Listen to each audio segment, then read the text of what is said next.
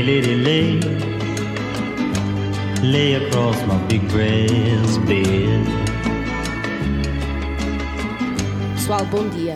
Porque bom dia deve ser reforçado. São 11 e meia da manhã, estamos na adega cooperativa de Castelo Rodrigo. Hum, e estamos bem. No fundo, acho que 11 e meia da manhã é uma ótima hora para fazer provas de vinhos. Eu não me queixo. Nunca tinha Não, feito eu nunca esta tinha hora, feito. mas estou a achar simpático. Eu prova não, já tinha bebido vinho. Mas provas é diferente. Mas É, não temos é aqui, eh, chique. só para informar os nossos estimados ouvintes, que não temos aqui nada para. As cuspideiras não existem. Não, isto é... Vamos ter que beber, beber mesmo, não vamos desperdiçar, porque há pessoas, na, sei lá, tanta gente aí a passar mal e nós agora não vamos desperdiçar eh, o néctar dos deuses. Senão ainda somos, sei lá, amaldiçoados com uma travoada, uma coisa qualquer. Isto nunca se nunca, nunca fiado. Então temos connosco hoje, estamos aqui então neste hum, belo lugar. A mim traz muitas memórias da minha infância porque os meus avós tinham uma adega, eu cresci numa adega. E este cheiro do vinho eh, é muito familiar. E temos connosco aqui o presidente da direção da adega cooperativa de Castelo Rodrigo, eh, o António, ou António José, ou António José Madeira. Depende. Nós vamos chamar António porque já estamos aqui, já vemos os copos e tal, estamos aqui todos amigos, não é? Porque o António é assim, benfiquista como a maioria de nós, tumbas. e, e até está com polo vermelho, até encarnado. Eh, e portanto já estamos aqui assim, já podemos. eh, estamos todos amigos, não há grande, grande conversa aqui a ter. António, muito obrigada por nos receber aqui nesta, nesta casa que dirige, que preside, no fundo, porque a casa não é sua. Não pode ser. A casa do professor Henrique Silva, toda a gente sabe isso, não é? Mais ou menos. Muito obrigada por nos receber. Hum, é um gosto enorme. Hum, tenho uma, uma pergunta que gostava de começar por lhe, por lhe fazer. Esta casa é de 1956, esta adega cooperativa, como muitas adegas cooperativas, muitas estruturas deste género que surgiram durante o Estado Novo e, e posteriormente, sobretudo depois até após o 25 de Abril. E eu gostava de lhe, de lhe perguntar, eh, porque eu sei que nos últimos anos, nas últimas, se calhar década, a adega tem tido um crescimento, como é que tem sido esta coletivização destes agricultores e industriais ligados ao vinho para que esta adega também tenha crescido? Como é que tem assistido a isso? Senhores ouvintes, muito bom dia. Caríssimos membros da equipe, é um prazer tê-los aqui numa adega sexagenária, não é? Uh, 64 anos, nascida em 56. É de facto um orgulho muito grande ter uma entidade que representa tão bem o Conselho de Figueira de Castelo Rodrigo. Somos um dos mais antigos agentes económicos aqui no Conselho a lidar com as uvas e, por consequência, com o vinho, e orgulha-nos muito ter um leque de cerca de 400 associados. Bom, os últimos anos têm sido anos efetivamente de elevação para a nossa adega, não só no termo qualitativo, mas também naquilo que é a afirmação das nossas marcas nos mercados de exportação. Tem sido com muito trabalho, muito afinco de todos, da equipe, nomeadamente das pessoas que fazem parte do grupo dos órgãos sociais e também daqueles eh, que andam todos os dias no campo, tratando de cultivar as uvas para que depois possamos transformá-las num bom vinho. É de facto um trabalho algo gratificante porque se tem repercutido naquilo que é o valor da excedente cooperativo, porque a adega não paga uvas, a adega distribui valor da excedente cooperativo àquilo que é a introdução das uvas dos seus associados na adega, que depois nós transformamos em vinho vendemos, recebemos e distribuímos o valor. Ou seja, nesse campo, aquilo que nós temos constatado é que tem existido uh, um aumento significativo anual ao custo que tem sido uh, deferido ao valor das uvas. Tem-nos ajudado muito, tem criado proveitos, tem ajudado naquilo que é a economia cada uma das explorações dos seus associados, que são cerca de 450 ativos, pese embora a adega possa dizer que tem um grupo de quase 800 associados ativos, neste momento somos cerca de 450. São todos do Conselho ou também há de fora do Conselho? Somos todos do Conselho de Figueira de Castelo Rodrigo, à exceção de eh, alguns, pese embora poucos associados, que pertencem ao Conselho de Almeida em duas, três freguesias, nomeadamente a freguesia de Malpartida, a freguesia de Almeida e a freguesia da Miuzela. Ou seja, a adega superintende eh, uvas do Conselho de Figueira de Castelo Rodrigo e parte do Conselho de Almeida. Muito bem, e então agora, antes de passarmos à próxima pergunta, eu gostava que nos falasse de um dos eh, vinhos que nós vamos provar. Se calhar, não sei o que é que é bom começar pelo espumante. Eu acho que sim, que o espumante fica muito bem no início, inclusive eh, numa prova eh, de vinhos em qual, na qual podemos inserir o vinho espumante, porque de facto é um vinho, Uh, deve sempre começar pelos vinhos efervescentes, ou seja, devíamos começar pelos vinhos que têm um pouco de gás, brancos, depois passar para os vinhos com um pouco de gás rosados e então depois passar para os vinhos brancos, para os vinhos rosados e, por fim, os vinhos tintos. Eu penso que se começarmos por este espumante belíssimo, cujo nome nós uh, lhe, lhe damos de Convento da Guiar Reserva, é um espumante reserva feito pelo método Charmat é uma coisa fantástica. Resulta de uma colheita da base, do vinho base com que se faz o espumante. Resulta da vinificação de uvas provenientes de vinhas uh, muito velhas. São vinhas muito características no Conselho. E essas vinhas velhas, na categoria de branco, de branco, só branco, uva branca, uh, nós vinificamos-la especificamente para conseguir elaborar a base deste vinho espumante com vento aqui à reserva. Uh, Convento Aguiar, informação útil para os nossos ouvintes. É uma das unidades patrimoniais muito bonitas aqui de Figueiredo de Castelo Rodrigo. Corrija-me, professor Henrique, se eu disser as neiras.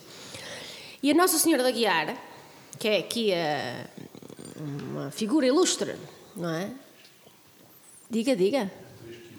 Ah, sim, a 3 km. O Convento da Guiar e também tem uma unidade hoteleira e é muito bonito. Mas a Nossa Senhora da Guiar foi muito importante porque quando aqui esta terra se uniu para um, lutar contra os espanhóis no, no, âmbito das guerras da restauração, dizem que a Nossa Senhora da Guiar, dizem, apareceu e com os cabelos, não foi? Aguentou uma série de, de, balas, não é? Portanto, eram os cabelos densos, seguramente. Espessos. Espessos. E por isso é que este espumante é bruto, não é? Uh, foi só uma coisa que eu disse. Mas pronto, é um dos sítios muito bonitos, convento a guiar, vale a pena, tem uma belíssima igreja e, portanto, vamos lá provar. Uhum. Se alguém não gostar, não diz nada, está bem? eu já provei isto, é maravilhoso. Eu adoro espumante, é a minha vida preferida. Eu penso que toda a gente irá gostar, uma vez que é um espumante bruto, um bruto nature, tem é praticamente zero gramas de açúcar, o açúcar é natural, uh, resulta de uma segunda fermentação de um vinho base feito, tal como eu vos disse, de vinhas, de uvas provenientes de vinhas velhas, e só poderia ter como uh, final, digamos, esta agradabilidade tão intensa que ele nos deixa na nossa boca. E, e estamos a falar aqui de castas que não são muito hum. conhecidas, vá? Síria e Fontecal? É, essa é a nossa particularidade. Nós praticamente, uh, em termos de encepamentos, sejam eles novos, sejam encepamentos que temos conservado, as castas com que trabalhamos maioritariamente são castas endógenas. Uh, nós não temos tendência para colocar nos 1050 hectares de área de vinho que estão sob a jurisdição da adega, porque pertencem aos associados, uhum. que por consequência são donos da adega, uh, nessa área nós não temos tendência para deixar introduzir castas internacionais ou castas que sejam conhecidas noutras partes do mundo. Temos evoluído em uh, elaborar vinhos com as nossas castas endógenas e nessa evolução tentado ir ao encontro do consumidor para conseguir uh, criar um tipo de produto que, sendo feito com as nossas castas endógenas, possa ser característico e possa criar agradabilidade e, uh, por consequência, a rotatividade no consumo. E algum, algum tipo de certificação ou, ou criação de região uh, de... Sim, a adega está uh, dentro da região uh, denominada uh, da Beira Interior e tem uma particularidade. É uma sub-região da Beira Interior. Castelo Rodrigo, cujo nome é o nome da nossa aldeia histórica de Castelo Rodrigo, é o nome também da sub-região onde a adega Castelo Rodrigo está inserida. Ou seja, temos uma região rainha, uhum. Eh, uma denominação rainha, que é a beira interior, e, por consequência, temos a sub-região de Castelo Rodrigo. Na beira interior há mais duas sub-regiões, que é Pinhel e Cova da Beira. Muito bem. Okay. Hum, muito interessante. Já é. ganhou algum prémio? Eu já percebi que há aqui muitos vinhos que já Sim, ganharam prémios nacionais e internacionais. É tipo o Museu do Sport, não para estar. Uh, eu, eu diria mais, mais idêntico ao Museu do Benfica, ah. se me permitem essa expressão. Acho que em, em, em, número de prémios, em número de prémios, só por isso. Mas têm ganho muitos, muitos sim, prémios? Sim, sim, adega. Olha, o último prémio conquistado foi agora no concurso dos vinhos de Portugal. Tivemos uh, no vinho Conde de Castelo Rodrigo, que vamos provar a seguir, uhum. uma medalha de prata. Eram cerca de 1.400 vinhos Uau. nacionais e nós conseguimos uma medalha de prata. Posso lhe dizer que no universo dos 1.400 vinhos, na beira interior não houve mais nenhum vinho premiado, foi o nosso único. Infelizmente, eu gostava que fossem mais, mas infelizmente só houve um, porque quanto mais conhecida for a região, uh, mais facilmente para nós vai conseguir ser a penetração nos mercados, uh, mais normalmente naqueles que dominamos mercados emergentes e que nós queremos abarcar em termos de internacionalização. Mas pronto, foi, foi uma agradável surpresa. Naquilo que diz respeito aos números, os nossos prémios, quase todos os anos temos prémios. Isto dos concursos vale o que vale porque às vezes um vinho é muito bom, vai a um concurso não ganha nada, depois vai a outro já ganha, depende muito. Isto é tudo okay. muito subjetivo. Ou seja, tudo o que nós fazemos com o vinho, uh, fazer acompanhar o vinho com a comida é tudo muito subjetivo. O que eu gosto porventura vocês podem não gostar ou pode não saber tão bem, eu posso lhe dar mais valor ou vocês podem dar mais valor, eu um pouco menos de valor. Isto de comer e beber, nomeadamente fazer acompanhar a comida com vinho, é tudo muito subjetivo, acho eu. Oh, António, conte-nos tudo. Como é que chega ao vinho? Ou seja, como é que é enólogo, não é? Como é que, como é que se apaixona pelo vinho? Porque isto vinho é uma paixão, não é? Sou de uma é, de família facto. de produtores e de lavradores e isto vinho... É uma paixão com 34 anos. Olha, eu sou. Dura mais uh, que alguns casamentos. Eu sou neto, sim, sim, sim, sim, sim. sim, há casamentos que não duram tanto tempo. Uh, uh, eu sou neto de produtores de uva o setor primário aqui no meu conselho, no nosso conselho, como sabem, é das partes mais importantes em termos de desenvolvimento económico e uh, eu sou neto de produtores de uva, uh, entretanto cresci aqui em Figueira de Castelo Rodrigues, estudei aqui uh, e em determinada altura achei que podia ir fazer qualquer coisa, fui estudar para a Bairrada, andei pela Escola Agrícola em Coimbra, Uh, depois fui para a estação vitivinícola da Bairrada e aí sim acabei por me apaixonar pelo vinho. Entretanto, depois vim para Figueira de Castelo Rodrigo e nunca mais parei. Inseri-me também num contexto de trabalho, não em estágios, porque fiz dois estágios, um em Espanha, outro em França, mas em termos de trabalho, inseri-me na adega, porque me dizia tudo, era a adega da minha terra, era a adega dos meus avós, dos, dos amigos dos meus avós, e comecei a trabalhar aqui na adega. E, entretanto, há determinado, há determinado uh, espaço-tempo, as coisas uh, achamos que deveriam ter outro rumo. Uh, e eu lancei um repto a uma pequena equipe de produtores mais jovens e disse-lhe que nós tínhamos que mudar o destino da adega. Uh, o que conseguimos até agora foi uh, criar, nesse aspecto, uma dependência daquilo que é exportação, que nos salvou desta pandemia, naquilo que foram os problemas intrínsecos a esta pandemia e aos confinamentos sucessivos que o nosso país uh, foi tendo, uh, acabou por nos ajudar muito. Provavelmente, se estivéssemos ligados à parte mais antiga daquilo que era o, o, exercício de venda de vinhos da adega, uh, estaríamos com maiores dificuldades, não é? Felizmente, as coisas melhoraram um pouco, criámos um rumo diferente de trabalho, criámos novos produtos, o espumante que não tínhamos, um vinho kosher especificamente feito para a comunidade comunidade judaica, certificado por uma, por uma entidade de, de Jerusalém. Uh, fizemos uh, os vinhos biológicos, estamos com uma, uma notoriedade significativa nos mercados uh, norte-americanos com os vinhos biológicos e eu penso que o caminho vai ser esse. Estamos a terminar agora a certificação também de um vinho vegan, ou seja, mais ligado ao conceito vegetariano. Espetacular. E em relação ao vinho kosher, eu adoro o, este vinho e adoro o vinho kosher.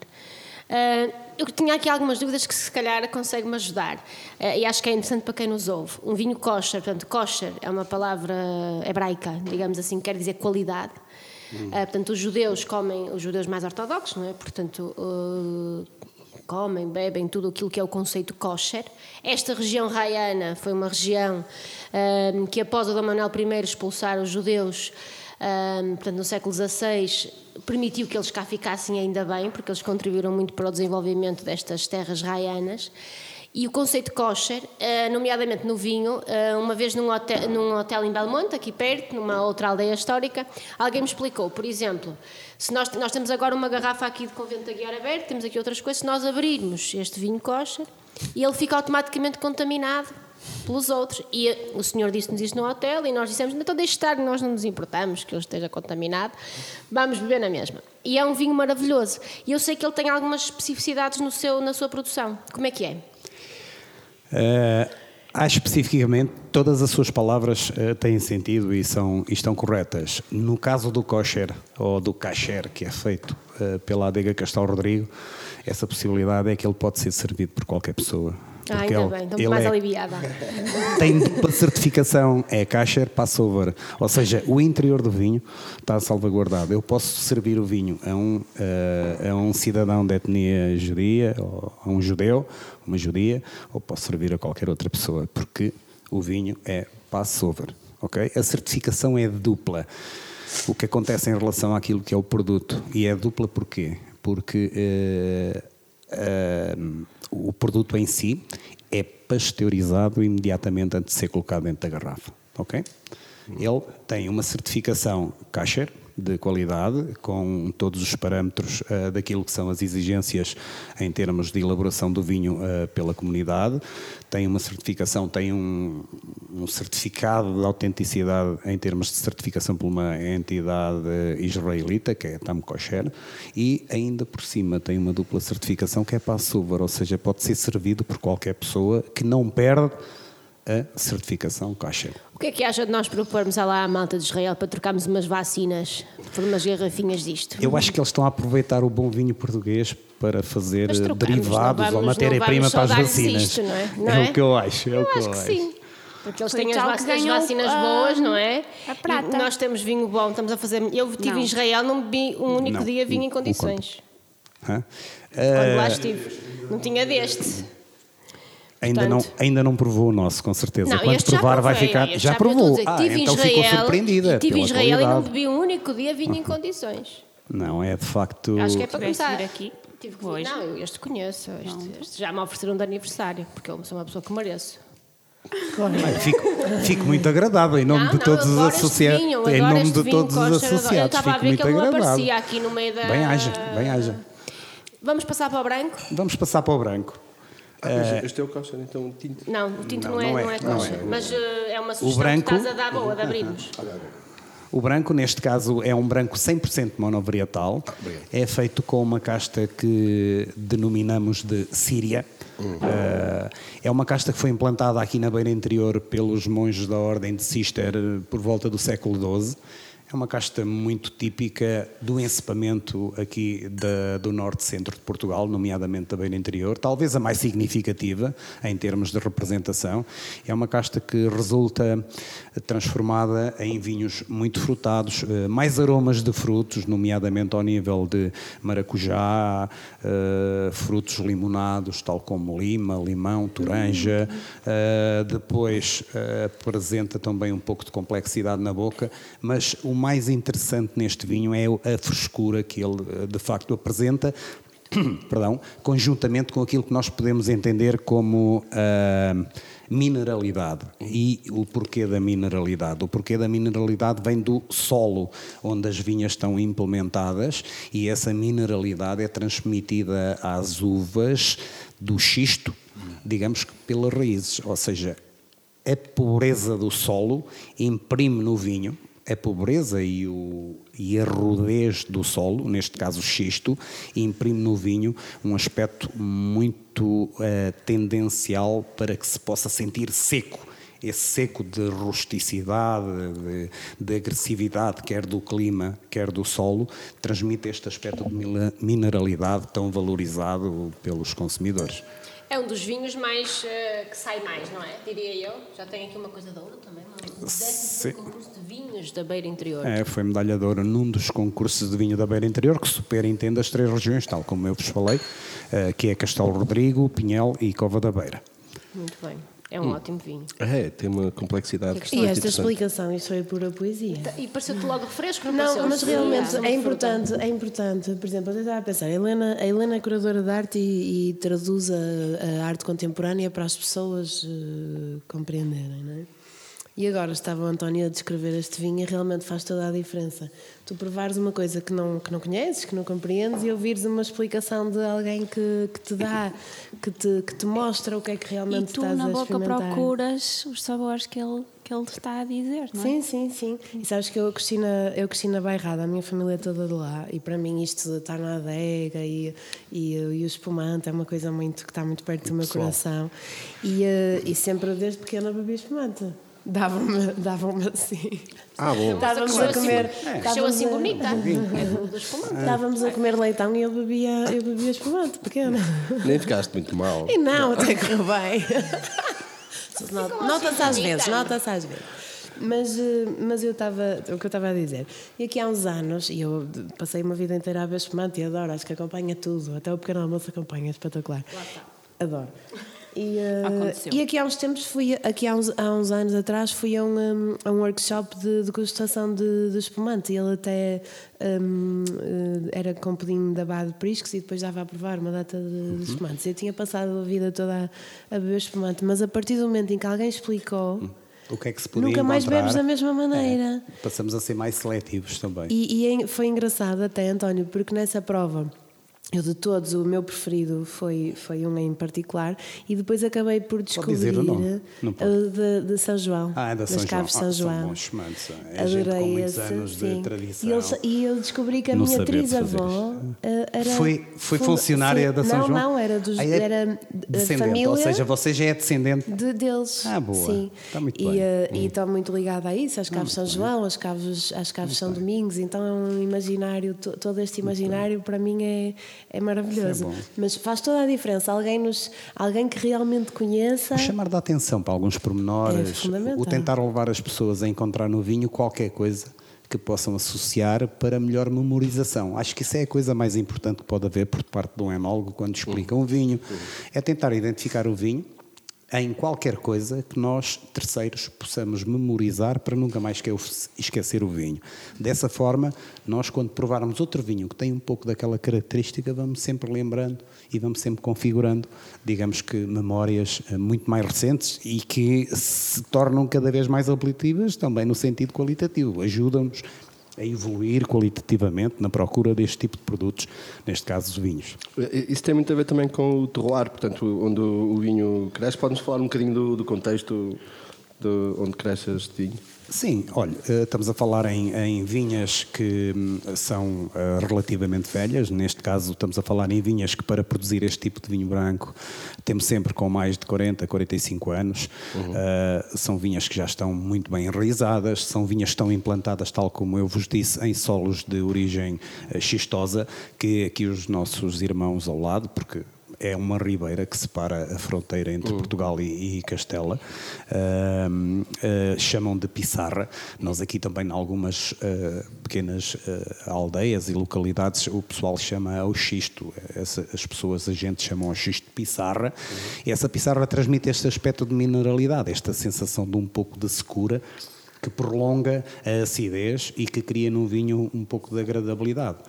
Eu penso que os vinhos não, não, não têm só o aspecto de ser utilizados para complementar uma refeição. Acho que também devem ser degustados sozinhos ah, e devem ser, ah, digamos que, ah, tidos como nossos companheiros em algumas situações. E nesses aspectos, nós às vezes a comer não conseguimos encontrar no vinho aquilo que de facto o vinho é, porque estamos com uma mistura de sabores na boca e, e o vinho só casa lá bem e só ajuda a harmonizar.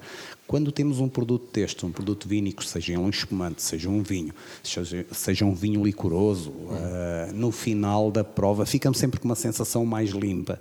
Por isso é que as provas de vinhos, quando temos uma prova de seleção de um tipo de vinho, A única coisa que podemos ter é um pouco de pão tostado, umas tostinhas de pão e uma bolachinha de água e sal, claro. que é para não modificar muito o palato. Sim, não contaminar okay? tanto, sim. E Nós a nível de, também. de altitude e de... Sim, esta é uma altitude que está caracterizada quase pelos 700 a 750 metros. é bastante alto? É muito alto, é algo... Não é que seja muito alto, mas é das zonas mais altas do país, em termos de vinificação. Temos uma outra um pouco mais ali a norte, que é capaz de, de aumentar um pouco a altitude, mas veja, do nível nível do mar 750 metros, uh, sem querer fazer publicidade a outras regiões, porque não, não tenho, não tenho essa, essa pretensão, mas veja, estamos a falar no Douro que começa nos 100 metros de altitude. Exatamente, sim, sim. Subir, subir, subir até aos 700, 750 metros é com certeza encontrar neste tipo de vinhos muita frescura, uh, muita qualidade e qualidade ao nível daquilo que são os tratamentos da uva para depois podermos transformar em vinho. O normal é encontrarmos aqui na nossa região uh, dois tratamentos fitossanitários. Com dois tratamentos fitossanitários nós conseguimos ultrapassar a colheita, digamos que conseguimos ultrapassar a questão da colheita em termos de, de, de prevenção das doenças da vinha. E hum, normal é encontrarmos outras regiões onde uma dúzia de tratamentos não é descabido. E tratamentos também biológicos. Sim, muito, muito, muito biológicos, porque a esta altitude, se me permitirem, perdão, se me permitirem a explicação, a esta altitude o bicho do mildio ou o bicho do vídeo não tem tanta eh, interferência naquilo que é a vinha, não é? E a nível de umidade e exposição solar? Aqui a umidade é muito pouca. A umidade é um pouco no inverno, por isso é que uh, nós aqui costumávamos até dizer que tínhamos uh, três estações que era a estação, o verão, o inverno e a estação da Barca d'Alva. Agora só ficamos com duas. Ficamos com o verão e com o inverno. A Barca d'Alva fechou, não é? Não temos um comboio que chega até lá, mas pronto. Mas só temos praticamente verão e inverno. As outras é, como é que é? é? Três meses de inverno e nove é, meses de... Seis. seis. seis são 12 meses, 6 de. Perdão-me. 12 meses, 6 de inverno e 6 de inverno. Eu ia dizer 6 de inverno e 9 de, de, de inverno. Também faz sentido, faz muito mais do que o 6-6, em minha opinião. Ok e três. Não, três de inferno e nove, e nove de inverno. É. é. Nove de inverno. E três de inferno. Ah, ok, sim, sim, bem. também é. Hoje até estamos com uma temperatura aqui até muito agradável. não usual, não é? Está assim, isto parece, não é? Está muito agradável hoje, não está aquela. Está muito, está tu, aliás, hoje está tudo bastante agradável. Está muito agradável, também estou a sentir. Um, António, gostava de lhe perguntar um, uma coisa em relação aos produtores. Sendo que nos últimos anos nós temos tido, ou seja, em Portugal, eh, não vou dizer aqui nomes de políticos, mas nos anos 80, 90 criou-se aqui um, um complexo em relação à agricultura, a ser agricultor, houve aqui uma, um conjunto de, de, políticas que até desincentivaram a que tudo isto. E agora estamos muito a sofrer as consequências, não é? Mas o que tem sentido, talvez na última década, é que há um conjunto de novos produtores, mais jovens, etc. Isso também se sente aqui? Sim, nós, nós conseguimos captar para a adega, no que diz respeito à viticultura, uh, as outras, as outras áreas uh, agrícolas eu não as conheço tão bem, porque nós, em nossa casa e, e aqui na adega especificamente, só lidamos com, com viticultura. Uh, mas na área da viticultura eu notei que, pelo menos nestes últimos 6, 7 anos, temos conseguido atrair alguns jovens, jovens uh, que, começam, que começam a sua atividade, que querem começar a ser produtores de uva, nomeadamente com outros tipos de produtos agrícolas, mas no que diz respeito à uva sentimos essa vontade. Não, não acredito que haja muitas adegas cooperativas a criar jovens novos uh, neste, neste segmento de, de idade ou neste segmento etário. Ou seja, conseguirmos encontrar sete ou oito jovens que quisessem ficar no nosso conselho, que se quisessem, digamos, implementar e implantar em termos de produção agrícola, uh, não é muito fácil. Então podemos dizer, se quisermos, que, de uma forma comedida, mas que o, que, que, o vinho e a cultura do vinho está a contribuir um bocadinho para a fixação de pessoas aqui nestes territórios. Sim, também, pode dizê-lo, claro que sim que pode dizê-lo. Ainda bem, vamos continuar a beber, porque isto é tudo bom para, para o território. E este modelo, esta estrutura na forma de cooperativa, uh, por comparação com o modelo mais empresarial ou corporativo do vinho, como é que compara os dois modelos? Olha, eh, a verdade das coisas é que nós também só já somos cooperativa no papel. Uh, Nós já não temos, já não temos esta, esta noção de cooperativa como elas eram há 10 anos. Desde que este, este, este grupo de órgãos sociais uh, iniciou esta caminhada, nomeadamente dois mandatos consecutivos. Vamos ter proximamente eleições, não sei como é que vamos ficar, mas isso o senhor Presidente da Mesa da Assembleia. Uh, geral, o professor Henrique Silva é que terá a última palavra sobre isso, mas a verdade, a verdade é que. Ele está aqui a observar tudo.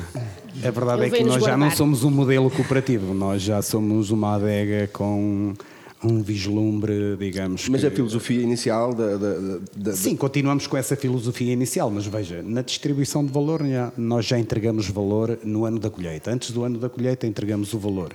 As cooperativas normalmente só distribuem valor passado dois anos, porque andam dois ou três anos atrasadas. Uhum. Nós já não temos nada disso. Nós antes de terminar uh, a colheita desse ano, digamos que, imaginemos que em setembro, outubro, iremos iniciar a recepção das uvas desta nova colheita 2021. Já vamos ter que ter distribuído pelos nossos associados todo o valor desse ente cooperativo que diz respeito à colheita de 2020. Ok? Portanto, isto já é uma concepção de uma adega que, embora se caracterize e se apele de cooperativa, já não tem muito a ver com a cooperativa. As adegas uh, têm que ser um, empresas uh, capazes de gerir e de transportar para os seus associados o maior valor possível. E, e, e no caso de uma cooperativa, se me permitirem o desabafo, é fácil governar uma cooperativa, porque a cooperativa só distribui ou só dá aquilo que sobra. Se não sobrar nada, as cooperativas não davam nada. Não pode ser assim.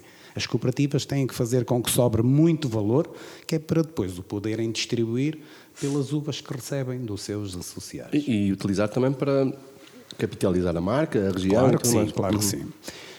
Uh, olha, nesse aspecto nós colocamos o seguinte: nós em todas as gamas de produto temos um determinado valor em cêntimos que retiramos daquilo que é gordura, se me permite a expressão, que o vinho deixa, por exemplo, para fazer publicidade, para fazer uh, uh, lançamentos em mercados emergentes, para fazer uma campanha de promoção e divulgação, todas essas coisas. E, e antes não havia este cuidado. O normal é que não houvesse este cuidado em termos de gestão e de. Uh, e de tentativa de criar novos canais, novos mercados, novos produtos, por forma a que cada vez mais a adega não estar dependente só uh, dos ovos todos na mesma cesta ou a não estar dependente só de um comprador ou, dois, ou três, não é? Uhum. Portanto, uh, tem sido uma dinamização que tem levado em linha de consideração a tentativa da adega cooperativa se parecer como uma outra empresa particular qualquer. Uhum. E a adesão dos cooperantes, de, de, de, dos associados a este novo modelo que tem uh,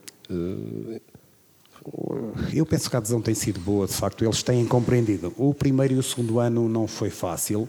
Uh, modificar e transformar costumes que já estavam aguerridos, mas depois começaram a entender que se a adega é deles, se a adega é nossa, é dos associados, é das pessoas que produzem as uvas, portanto, nós também temos que pôr um pouco mais de rigor naquilo que é a gestão, naquilo que é a produção em termos de qualidade, porque só assim se conseguem atingir objetivos.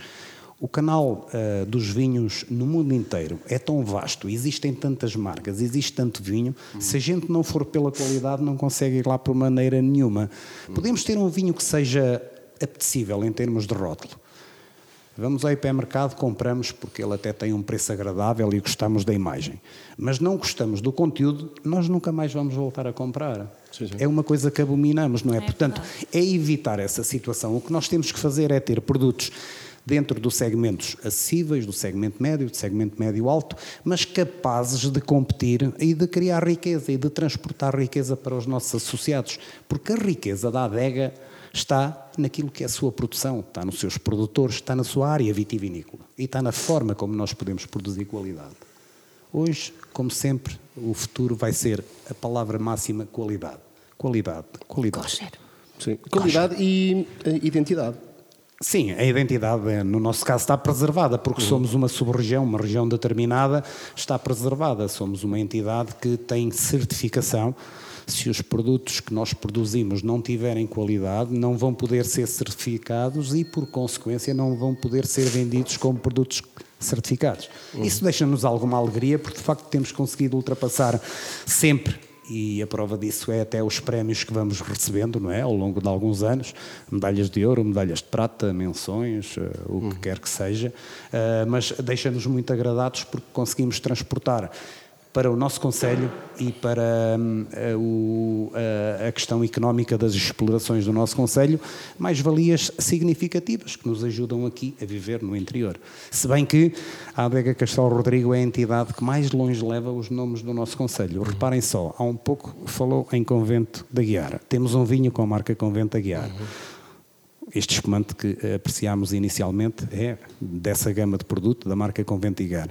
Temos outro vinho com a marca Castelo Rodrigo. Temos outro vinho com a marca Marofa, uma uhum. serra emblemática. Serra de, do, senhor, do senhor que foi amar. Ofa. A Marofa. Ontem contei, contei esta história também aqui. A... a nossa querida judia Exatamente. Ofa, não é? Judia Ofa que foi judia amada. Ofa. A Marofa, muito bonita. Pronto, isso agora temos um conde de Castelo é Rodrigo, é temos um marquês de Castelo Rodrigo, uh, temos um outro nome que é uma marca que se chama e que nós designamos por Fortaleza de Almeida. Uh, em nome uh, dos nossos associados que pertencem e ao Conselho de Almeida. E também com um bocadinho de pena dos de Almeida que levaram sim, sim. no pelo dos franceses e portanto não, é a gente está lá para ter um bocado de consideração, não é? É. Portanto, somos a entidade que mais longe leva com certeza os nomes do nosso Conselho e que, se me permitem até a expressão, mais valor distribui na economia do Conselho. Vamos ao tinto? Vamos ao tinto. O tinto é um tinto feito com duas castas. É e um... amor. Isso é sempre. É sempre. Uvas, amor e carinho. Mas é feito com duas castas de vinhas velhas. A uhum. casta que entra na sua Vamos concepção é a tinta Roriz e a Toriga Nacional. Estamos a falar num vinho com uh, eh, 12 nove meses, perdão, este tem nove meses de barrica de carvalho francês e carvalho americano, barrica de 225 litros, barricas pequenas. A tosta dessa barrica, a tosta é a queima, a chofra interior da barrica, porque as barricas contêm quando estão a ser feitas, têm que ser feitas no fogo, porque senão uh, as tábuas partem, digamos assim.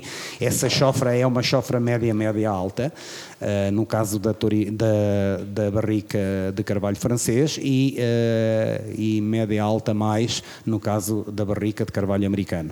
Uhum. Ele fica durante nove meses em estágio, nessas mesmas barricas, de 225 litros, e depois disso é retirado das barricas e é engarrafado sem filtração, ou seja, é um, é um vinho unfiltrado, não filtrado, e essencialmente é um vinho que consegue transmitir muito bem, eu penso que uh, duas questões, que é uh, a altitude, porque nota-se aqui um pouco daquilo que é a jovialidade do vinho, a frescura do vinho, e depois consegue também uh, transmitir aquilo que é o casamento entre as duas castas de maior representatividade que temos em Portugal, que é a Toriga Nacional e a Tinta Roriz. Uh, no Sul, uh, aquela gente do Sul costuma chamar o Tinta Roriz aragonês. Eu acho que não, não fica bem, acho que Tinta Roriz é uma coisa muito mais importante aqui no Norte, nomeadamente no que diz respeito à zona centro, centro-norte, às beiras, uh, ao Dão e ao Douro, a designação é tinta roriz.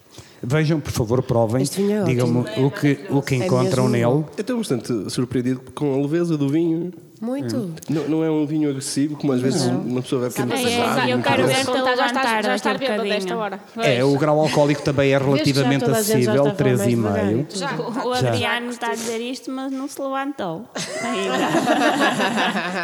é tão leve o vinho. Mas isso não é, é do vinho. Supostamente deve ser do cansaço de uma visita tão intensa que ah, tiveram claro, aqui não, nós estamos pelo, trabalhar, pelo Conselho de Figueira Castelo Rodrigues. Divertimos-nos imenso. Ainda bem, ainda bem. Esta, esta questão que o António falou é mesmo muito interessante. Um, Conde Castelo Rodrigo está aqui de facto neste rótulo. Eu não sei a história do Conde Castelo Rodrigo, mas já alguém me vai contar. Mas de, naquele vinho no Síria tem uma curiosidade: uh, o, o, branco. Não te importas. Que tem pedra, a pedra de armas de, de Figueiredo de Castelo Rodrigo, que um, depois nós vamos postar e as pessoas vão ver. A pedra de armas de Castelo Rodrigo é ao contrário. Está invertida. Está por uma invertida. razão eu mas, sei a razão. Eu, eu, Quero contar, António. É, eu preferia que fosse o professor Henrique Silva a falar sobre ah, isso, boa. se me permitissem. É, é porque ele, ele é um conhecedor logo, da então. história. Eu vou deixar para ele contar logo, mas de facto isto era um castigo. Uh, que o rei dava algumas terras quando, eles estavam, quando as terras estavam mais. Uh... Eu penso que isso foi mais uma questão de palavra do que e, propriamente e um castigo. Isto era uma tradição de Dom João I. Dom João I. Quando tomou posse. Quando eu tomou penso posse, que o professor Henrique vai contar essa história porque ela é de veras importante e, e é de veras. Uh, uh, digamos que. Por ter uh, tomado. Não, o rótulo é tão interessante que colocou aqui uma pequena história. Portanto, isto é um vinho que podem beber porque é um vinho pedagógico. Ah, obrigado. E diz aqui, não é? Diz aqui. Obrigado. Portanto, o, o, a Pedra de Armas é ao contrário. Por ter tomado partido por Castela na crise de, da crise de sucessão 1383-85, recordar aos nossos ouvintes, Dom uhum. Fernando não teve filhos. E, portanto, Dom João I, que é o primeiro rei da dinastia da Viz, que foi aquele que ganhou a Batalha de Algebarrota, a Padeira, estão a ver? Pronto, toda essa história. Dom João I castigou Castelo Rodrigo, mandando que o seu brasão ficasse com as armas reais invertidas. Dom João I andava a brincar. Eu mas... gosto mais do Dom Manuel, mas o Dom João I era um rei sério. É, mas, portanto, mas, mas, de facto, está, ouça, depois da, da salgadela, este ficou Eu penso que o professor Henrique Silva vai contar-vos a história, vai, vai com certeza vai. poder acrescentar muito mais do que aquilo que eu sei a esta história. Eh, porque é uma história verídica, um uma castigo. história real, portanto é a pessoa mais indicada para depois poder dar essa explicação. A única coisa que nós queremos dizer é que para nós essa questão de simbolismo Não, mas isto é, é espetacular. É, é, uma questão de simbolismo muito, uh, muito como de homem de palavra. Ou seja, quando a gente dá uma palavra, independentemente das consequências, temos que a assumir. Aqui, em Figueira de Castelo Rodrigo, posso lhe transmitir que uh, existe muito uh, desse conceito. Quando a gente diz, sim senhora, tem a minha palavra, não precisamos de fazer contratos, não precisamos de escrever no papel. Uh, na grande maioria dos casos, a palavra das pessoas ainda vale muito. Estou perfeitamente de acordo, não podia estar mais. Mas, de facto, é, o conceito da adega é espetacular porque leva a história do território consigo e, e é muito importante porque a, a história é um tema fascinante e acho que hum, quando as gerações mais novas começarem a perceber que a história está em tudo e está em todas as pedras da calçada, isto é muito diferente. E de facto, Dom João I era um, era um tipo sério e, e não fez isto só a Castelo Rodrigo, mas é o que eu estava a dizer. Depois com a Batalha da Salgadela, não é? Que o Pedro Jacques de Magalhães mandou daqui embora uh, os espanhóis, isto ficou, puseram logo direito, não ficou, ficou resolvido. Estamos, mais ou menos, professor. Ainda ficou direito com o Dom Manuel com a atribuição do Floral. Pronto. Dom Manuel I também. Dom Manuel I era um estratega, era um animal político. O facto de Pinhel ficou precisamente igual ao de Castelo, Castelo Rodrigo. Mas é muito bonito este detalhe. Estamos a inaugurar uma nova rubrica no podcast História de Portugal. Querem que, eu destrua, querem que eu vos destrua a história de Pedro Inês de Castro? Vou-vos destruir o vosso romance na vossa cabeça. Agora? Agora. Então, mas, eu não sei se Inês, um amor, um amor que não acabava. Inês, depois de morta, foste rainha e não sei o quê. Tudo muito lindo. Dom Pedro amava Inês, não era? Vou-vos contar a história. Dom Pedro, Dom Pedro casa com Constança, seu pai, Dom Afonso IV, não era, portanto, era um rei também sério, não é? Dom Afonso IV, o bravo. Um, e portanto, depois ele apaixona-se por Inês e quem? O pai não deixa e tal, e Inês é castigada, e Inês é morta, não sei o quê. E ele, coitadinho, ficou muito chateado, não foi? Ficou chateadíssimo. Logo se foi envolver com a, com a aia da Inês, que era a Teresa, Olha que é a mãe de Dom João I. Que é, Dom João I é um filho bastardo de Dom Pedro. De Dom Pedro. Estão a ver? É isto. Estava muito a, a sofrer, não estava? Tumbas. É isto, o amor. Ai, ai, ai, ai. É sim, também dá para ver o lado dele. Coitado. Vamos tentar ver o lado dele. 5 segundos de silêncio da praxe. Ah, é, ah, é. ah, temos uma rubrica que é Vemos o lado de Dom Pedro. Ok. Ok.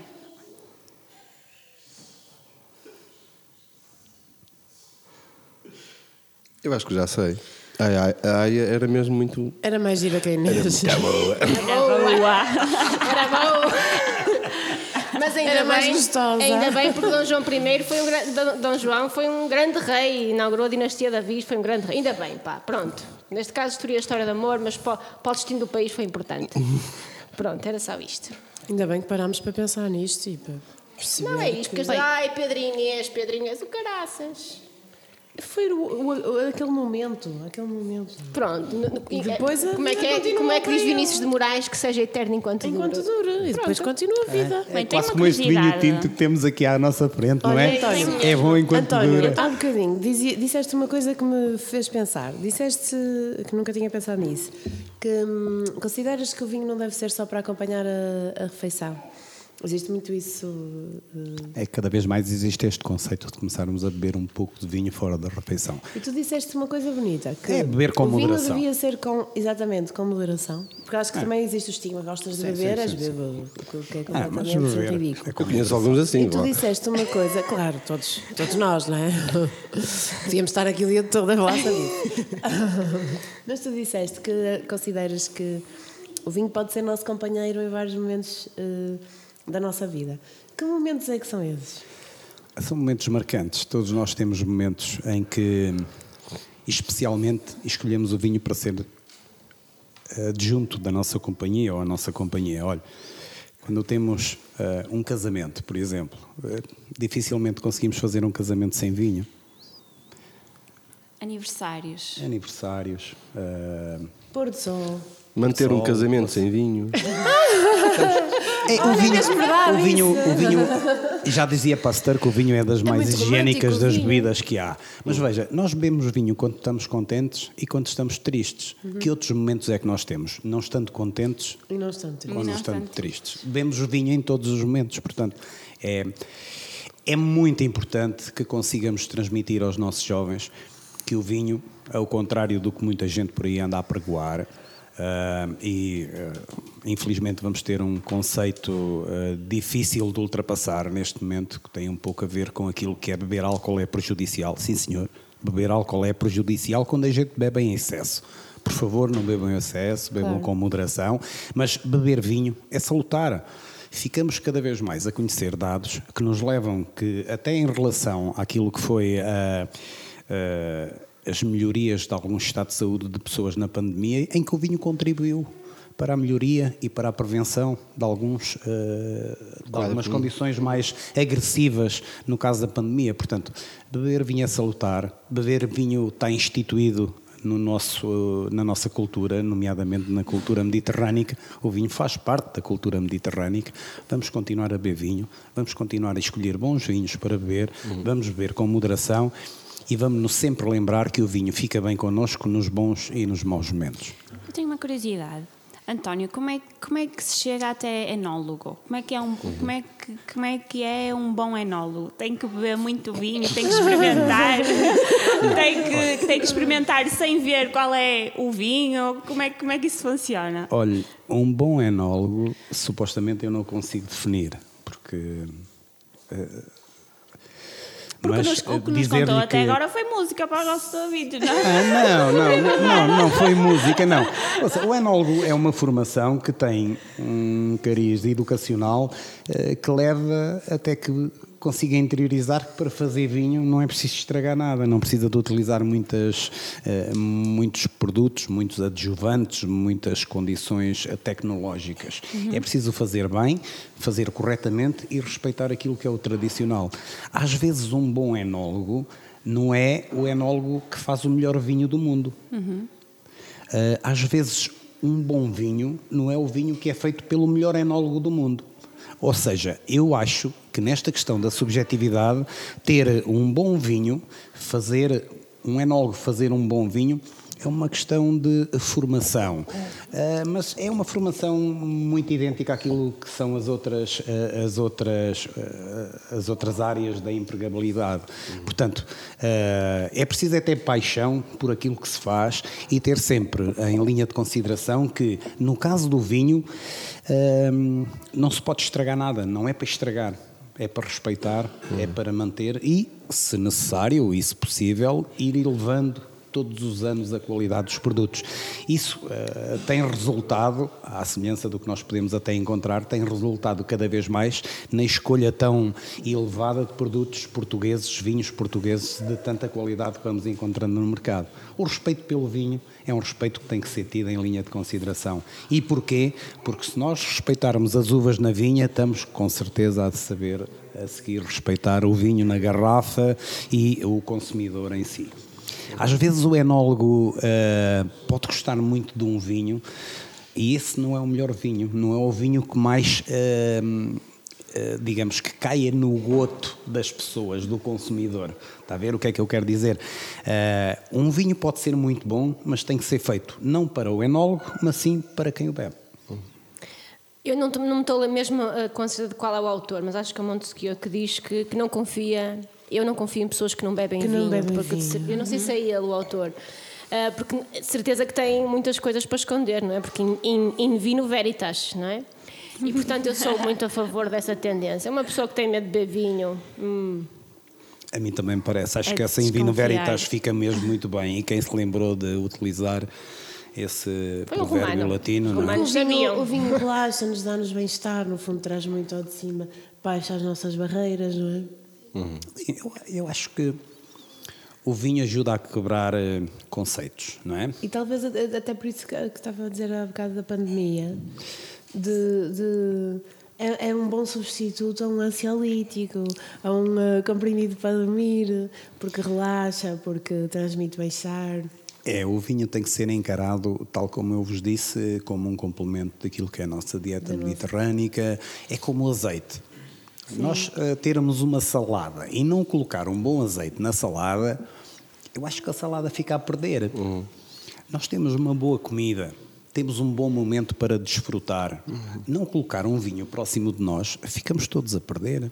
Portanto, vamos todos beber vinho, beber vinho com moderação, mas nunca se deixem afastar muito do vinho, porque o vinho é um bom companheiro, é um bom conselheiro, é, é um tudo mais, é um tudo mais daquilo que nós podemos encontrar. Mais vale só vinho que mal acompanhado. Ah, eu tenho outra frase que é minha e, e pronto, e é uma frase terrível, portanto, se o Adriano depois quiser, corta isto. Que é, há do- duas coisas na vida que devemos evitar pelos mesmos motivos. Pelo mesmo motivo, que é a ressaca. Que é mau vinho e mau sexo. pronto, e é isto. Eu sugeria, em vez de uma salva de palmas, um brinde. Ei, um brinde. Era aí, mas sem partir os copos, faz favor. Olha, este, vinho, copos. este tinto é maravilhoso. Este tinto é E incrível. espumante eu adorei também. Muitos parabéns, muito obrigada. Vamos lá todos aqui, ó professor, olha aqui. Vá, venham, nós hoje trazemos uma equipa técnica vastíssima. Vamos lá. É o sucesso. Vai, falta vinho. Pode haver copos vazios. É o sucesso, a Olha, prosperidade Olha a foto, olha a foto. E aos territórios. É o sucesso, a prosperidade e ao território, tá? Vamos embora. Peraí, peraí, peraí. Ainda falta, ainda falta. Pode subir, pode subir. Pode, pode, pode, não parte o vidro.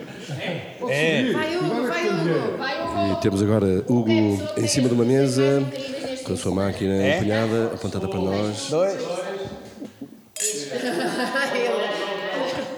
As coisas que eu ouço. Cenouras e queijo. Isso. Boa. Obrigado. Obrigada. Muito obrigada. António, muito obrigada. Eu agora quero ser enóloga. Que bom. É ótimo. António, muito Estou obrigada. um Muito obrigada. Foi um prazer Espetacular, ter-vos cá. foi Bem-ajam espetacular. por terem Gostamos muito. vindo. Voltamos, voltaremos, voltaremos eh, Voltem, brevemente. voltem sempre que Parece que estou na entenderem. garrafeira do meu avô Delfim com estes bancos. Estou cheio de garrafas à volta. Esta já não vai aparecer, mas o meu avô tinha no Douro, foi uma das primeiras pessoas a ter balanças de pesagem. Da pesagem. E então era pequenita e o meu avô era, tinha muito olho para o negócio. Qualquer cêntimo era importante. Então era pequenita e ele dizia-me: Claro. põe-te na balança e salta quando vis a carrinha. E eu divertia-me. Era incrível. Sabe que E aquilo pá, era, não interessa, mas ele depois dava-me uma, um o tostão. negócio do vinho é um negócio de gorjeta. sabia? No tempo do seu avô, já parámos, já? Já, já. No tempo do seu avô, como Ah, mas eu gravava mais isto. Não quer gravar isto? Eu adorava gravar. É igual. Se quer gravar, posso Gravávamos então, não é? É um extra. Nesse tempo, estamos a falar em talvez a década de 80, por aí, 75, 80. E O vinho sempre foi um negócio de tostão. tostão, era o que ele um dizia. negócio de e depois tostão. dava-me uma gorjeta. É. Uma porcentagem, não é? Infelizmente, como muitos produtos eh, do setor agrícola, olha, o feijão frado era um negócio de tostão, eh, o grão de bico, a batata, o azeite chegou a ser um negócio de tostão. Espetacular. Há uma coisa que nunca mais vamos conseguir esquecer: é que a evolução eh, processou-se muito rapidamente e nós perdemos muito deste conhecimento eh, das pessoas. Nós não estávamos à espera de, em muitos casos, termos perdido provavelmente estas pessoas idosas com tanto know-how sem o poder passar para o papel. E isso aí nós, nós erramos, erramos muito. Nós não Portugal conseguimos foi- escolher foi- foi- essa informação deles.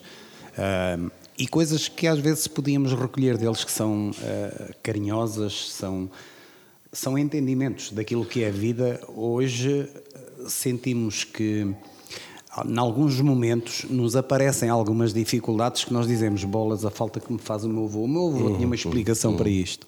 Eu recordo-me dos avós assim nessa situação. Uh, quando tinham um problema, os meus avós tinham, uh, tinham cavalos, tinham, tinham ovelhas, uh, outra área dos meus avós era essencialmente a viticultura. Mas uh, um dos meus avós, quando eu tinha uma dúvida, ele dizia: opá, olha lá, não faças assim, olha que aquilo é assim, é assado, pomba. Hoje já não temos ninguém que nos dê uma. Uma dica, se me permite, não demos ninguém que nos ajude às vezes a superar estas pequenas dificuldades. Porque mesmo os nossos pais já têm dificuldades, uhum. mesmo os nossos pais já têm dificuldades em às vezes nos ajudar, porque a ajuda também já sai um pouco fora do âmbito deles. Mas sabes o que é que, era, o que, é, que é? Eu concordo plenamente, eu trabalho em moda e acontece muito isso em moda com a parte mais artesanal, com os materiais e assim. Eu trabalho com um projeto lindo do Jerez em que acontece muito isso, que perderam-se pessoas para aprender a fazer aquilo. Mas depois o que nós temos, por exemplo, o professor Henrique trouxe agora esta, esta, ah, esta garrafa incrível. Isto é o que nós sabemos fazer que os nossos avós não sabiam fazer, que é pegar num produto e transformá-lo num objeto de desejo. Pela primeira vez nós em Portugal já sabemos fazer isso. Isso é muito recente. Nós sempre tivemos produtos fantásticos, sempre tivemos ideias ótimas, uhum. mas tu transformares um, um excelente sim. produto numa coisa que é quase um objeto de design, que é um objeto de desejo, isso é uma coisa de agora.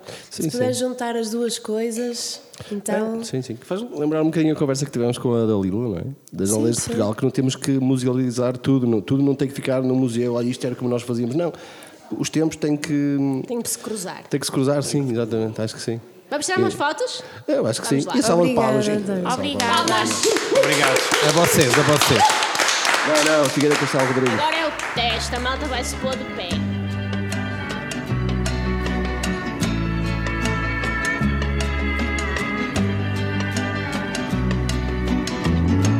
Lay, lady, lay, lay across my big breast bed.